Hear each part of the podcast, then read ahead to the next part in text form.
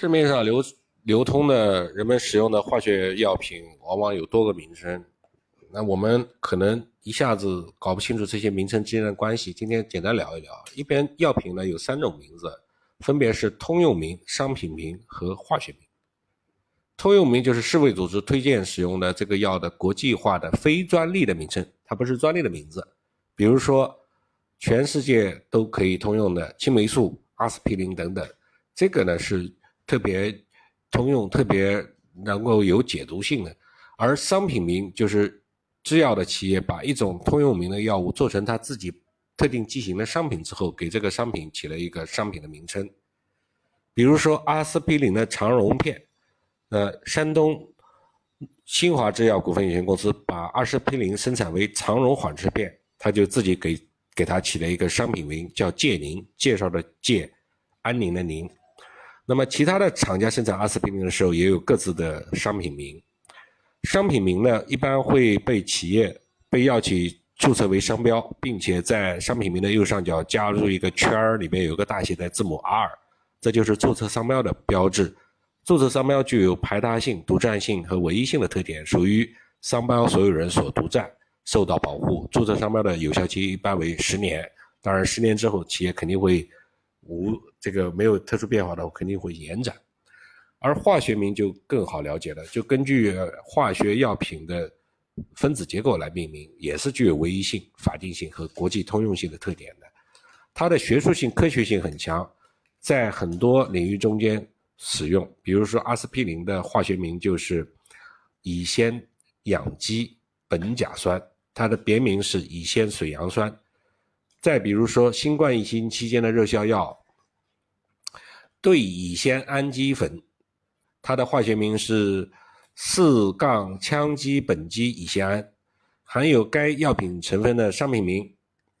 这个这种化学结构的药物的商品名就不一样了，就很多，有泰诺、必理通、泰诺林等等。这个它的别名也称为扑热息痛。这个泰诺啊、泰诺林啊、必理通啊，就是这个药的商品名。那么提到泰诺林呢，我们不得不讲一下泰诺林这个商品名啊，它对应的这个药的通用名就是布洛芬。布洛芬的发明人呢，他放弃了巨额的专利费用，造福造福于人类。泰诺林这种药物是为数不多的没有申请专利的一种药。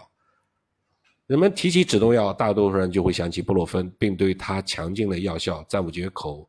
全球每年都要生产出近两万吨的布洛芬，在美国几乎每三秒钟就会卖出一盒，而且大部分现代家庭都会储备布洛芬。我记得新冠放开之后全面阳性的时候，大家都在找布洛芬这个药，都已经脱销了。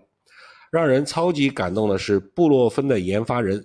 斯图尔特·亚当斯这个老人是个大好人，他放弃了申请专利，所以每一个吃布洛芬消炎止痛的人，我们都应该感谢这位伟大的老人。他出生于1923年的英国北安普顿郡拜尔菲德镇，他的老爸是一个火车司机。16岁他就辍学，在当地的一家药店当学徒谋生，后来成为了一名药剂师。在他公司的资助下，他取得了诺丁汉大学的学士学位。以研发人员的身份参与到公司内部生产青霉素的项目，在五年以后，亚当斯申请并获得了英国皇家医学会的奖学金，攻读利兹大学的药理学博士。他仅仅花两年时间就取得了博士学位，又回到了资助他的公司的研发部门。这个人应该是个天才。在一九五三年，也就是他三十岁那一年，亚当斯开始寻找一种既能缓解疼痛。又没有显著副作用的化学入化学物质，用于治疗类风湿性关节炎。他自己常常充当小白鼠，来服下未确定效力的药物来测试效果，这真的是有很大的风险的。有一次，他和自己的朋友去喝了酒，早上起来还有点头疼，于是他就服用了自己和自己研发团队新研发的化合物。一个小时之后，他的头痛就得到了有效的缓解。后来他在采访中间回忆。他说：“我是第一个服用布洛芬单剂的人，我后来又吃了几剂。我一直感觉，如果你要让志愿者服药，让病人服药，你应该自己做好先服药的准备。在临床试验成功之后，亚当斯才放心的量产投入市场。这个药的名字就是布洛芬。一九六二年，布洛芬取得了专利权。一九六九年，英国许可其作为一种处方药销售，而美国则到一九七四年才准许销售。必要提及的是，这个造福于全人类的重大发明，并没有改变亚当斯的生活。他并没有放成，因此成为富翁。他放弃了布洛芬的专利费。一直都生活在英国诺丁汉城外的一所简朴的房子里。每当他感到头疼的时候，他就会去最近的药店，像普通的顾客一样购买布洛芬。他所收获的仅仅是英国诺丁汉大学的荣誉博士学位，以及英国皇家化学学会的两枚银蓝色的奖章。当然，还有全人类，他对全人类的有力的贡献。他的母校诺丁汉大学药学院。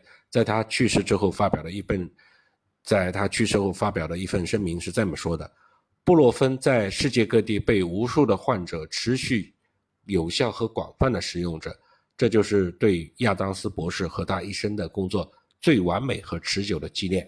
他去世在二零一九年的一月，呃，在英国去世，享年九十五岁。所以我们感谢亚当斯，感谢斯图尔的亚当斯。